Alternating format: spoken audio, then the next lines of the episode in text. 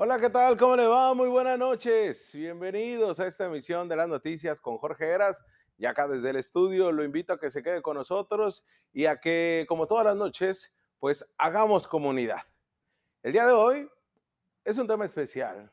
Es una exclusiva del equipo de las noticias con Jorge Heras. Es una exclusiva que se ha significado estas editoriales por llevarle a usted desde su, desde su casa en la comodidad de su hogar. Y va en este sentido. La Fiscalía del Estado solicitó al Congreso de Baja California una modificación presupuestal para adquirir un sistema de espionaje de teléfonos celulares. ¿Sí? Siéntese porque este editorial estará bomba.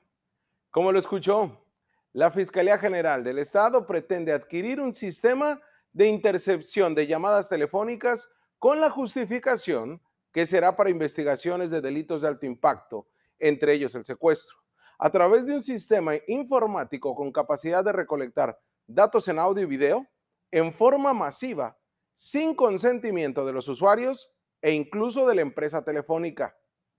Se trata de un sistema de espionaje mediante la herramienta tecnológica IMSI o IMSI, Email Catcher, capaz de generar una falsa estación base para interactuar y tener acceso a cualquier teléfono móvil, además de que de manera sigilosa tiene la capacidad de localizar y capturar la identidad del usuario.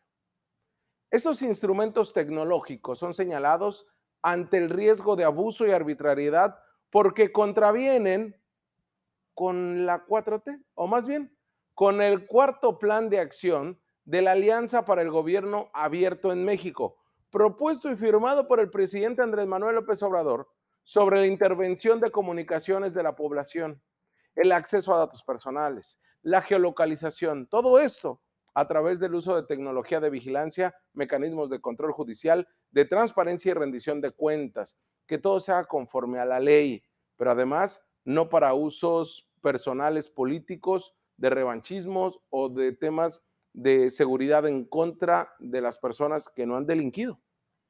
Y es que en el caso de Baja California, la adquisición de la herramienta tecnológica ya cuenta con la aprobación del máximo órgano de fiscalización estatal, que es la Auditoría Superior del Estado. Y el documento usted lo va a ver en pantalla. Hablamos siempre con documento en mano. Porque a pesar de la inexistencia de una ley que regule su uso, además que es difícil detectar sus receptores, ya que son herramientas que actúan como falsas torres de telefonía móvil para simular la identidad del usuario, además de tener acceso al dispositivo de una persona e interceptar sus llamadas, sus mensajes de texto e incluso sus cuentas de redes sociales que se transmiten a una torre de destino y control de operador de red, Mire, en términos muy sencillos, muy llanos. Focaliza un teléfono celular, lo localiza, lo encuentra y después rastrea todos los teléfonos móviles conectados a la red. La intención del fiscal Guillermo Ruiz Hernández, bajo el argumento de hacer más eficiente los resultados de investigación en materia de secuestro y otros delitos igual o de mayor impacto, trascendió al ser declinada momentáneamente en comisiones del Congreso local ante las dudas de las legisladoras y legisladores de que generó esta modificación presupuestal que nos va a costar a los baja californianos 16 millones 196 mil pesos y además la justificación institucional para su destino. La Fiscalía pensó que pasaría desapercibida esa ampliación de recursos para el sistema de espionaje porque la transferencia entre partidas de la Fiscalía cuenta ya con la viabilidad financiera de la Oficialía Mayor de la Secretaría de Hacienda, además de la Auditoría Superior del Estado. Requisitos normativos para hacer una modificación, de acuerdo a la ley de presupuesto y ejercicio del gasto público. Pero fue detenida por los diputados y diputadas de la Comisión de Hacienda que preside la morenista Julia González, quienes tienen hasta el 4 de diciembre para discutirla y en su caso aprobarla o rechazarla para que después la pasen a pleno. La propuesta de la Fiscalía para crear una memoria de libros de la prepa militarizada que pensaban que sería pan comido porque igual era una transferencia esa de 5 millones 200 mil pesos, esa sí ya fue rechazada en la misma comisión porque las diputadas y diputados consideraron que era un gasto oneroso e innecesario. Pero volviendo al tema, usted se preguntará, ¿por qué es peligroso eras? contratar un equipo tecnológico de espionaje si está justificado para temas de seguridad. Pues en entrevista para las noticias con Jorge Eras, el especialista en este tipo de temas, Vladimir Cortés, oficial o encargado del programa de derechos digitales de artículo 19, manifestó su preocupación porque se llega a concretar la adquisición de este tipo tecnológico en Baja California, porque no existe una normatividad robusta para proteger al derecho a la privacidad, el derecho a la libertad de expresión, pues al no estar bien delimitadas sus facultades, puede ser utilizada para otros fines. Escuchemos qué fue lo que nos dijo responda, pues sobre todo a lo que se ha documentado en los últimos años en los que han existido abusos por eh, este digamos, en el uso de este tipo de herramientas, ¿no? Entonces, mientras no se hagan estos, estas modificaciones, pues entonces seguirá habiendo todavía eh, muchas dudas, ¿no?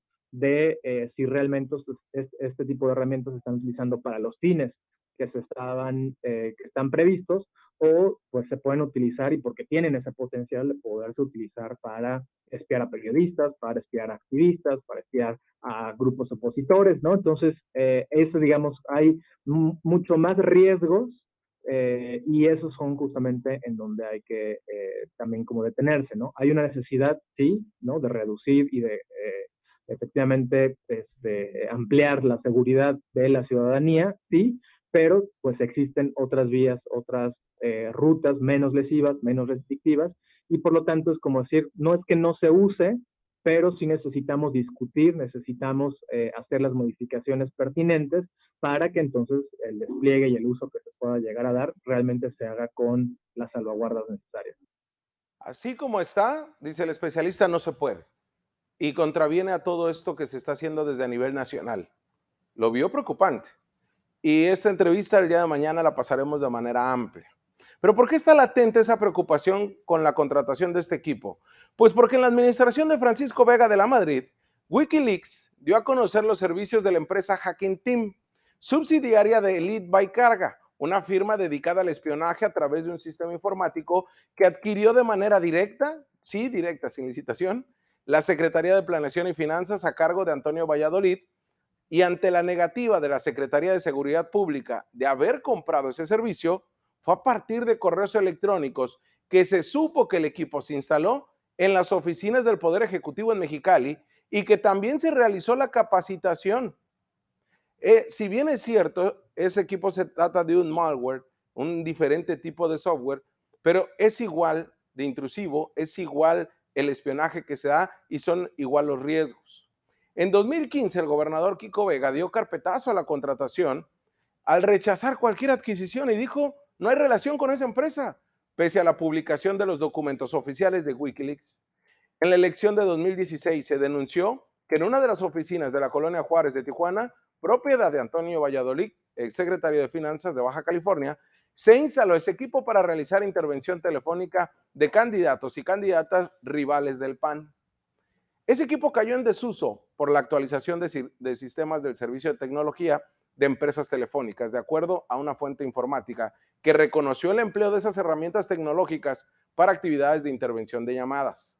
La Organización Internacional, artículo 19, y las asociaciones civiles Red Defensa de los Derechos Digitales y Social TIC, Tecnología Digital para el Cambio Social, denunciaron la instalación de 21 antenas de torres falsas contratadas por la Secretaría de la Defensa Nacional y la Secretaría de Marina Armada de México es el mismo sistema que la Fiscalía General del Estado pretende comprar para fortalecer sus investigaciones.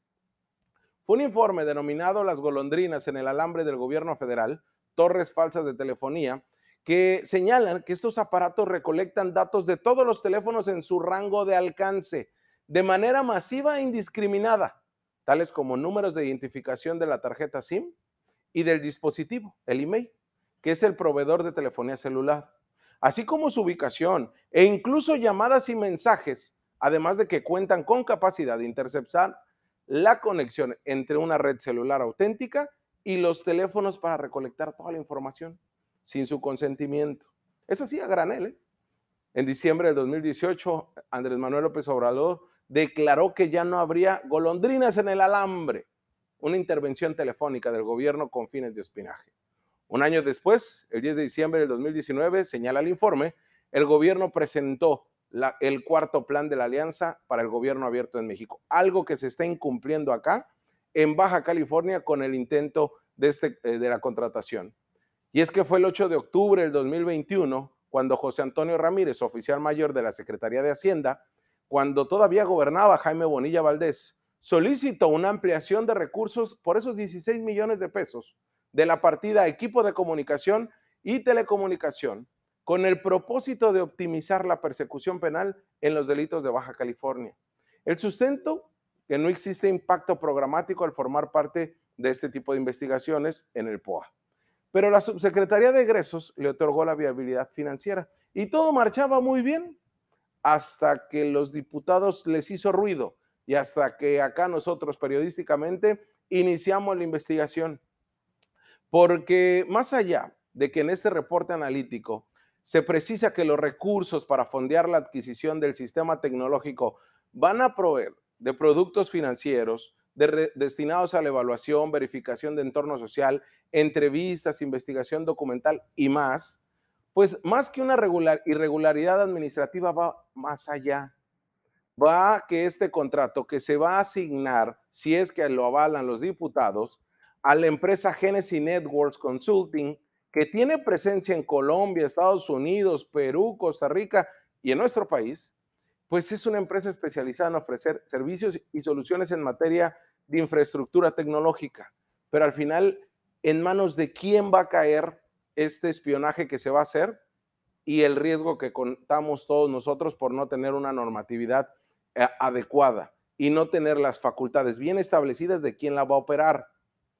En ese documento que le digo, este, está en poder de las noticias con Jorge Eras, pues es todo un sistema de telecomunicaciones, de plataformas integrales de monitoreo, de vigilancia electrónica, de servicios vinculados a la protección, de observación aérea, de intercepción satelital, de ubicación tiempo real, de inhibiciones inteligentes, de radiolocalización, de vigilancia encubierta, de sistemas biométricos y forenses. No es poca cosa, pero lo que también resalta es que empresas y especialistas consultados por las noticias con Jorge Eras sobre este tema aseguraron que este tipo de equipos con esas características tienen un costo inferior, es decir, que la fiscalía infló el precio, pues estos especialistas que prefirieron mantener el anonimato sostienen que un equipo como ese no pasa de los 8 millones de pesos y no cuesta los 16 millones 196 mil que pide la fiscalía. ¿Está en manos de nuestros legisladores? Sí, pero también está en manos de nosotros como sociedad saber qué es lo que pretenden hacer nuestros gobernantes y cómo es que no están facultados para hacer ese tipo de actividades. Aunque sí ya lo estén haciendo, pero de acuerdo a lo que establece la ley, con los NUC, con el número único de caso, con la investigación a través de un este, mandato del Poder Judicial y además con la petición con las empresas telefónicas no a granel y no a como consideren ellos. Hay mucho riesgo, señoras y señores, y esos son donde nos debemos de detener, donde debemos de atenderle a usted. Hay una necesidad, sí, de reducir y ampliar la seguridad de la ciudadanía, pero existen otras vías, menos lesivas y menos restrictivas.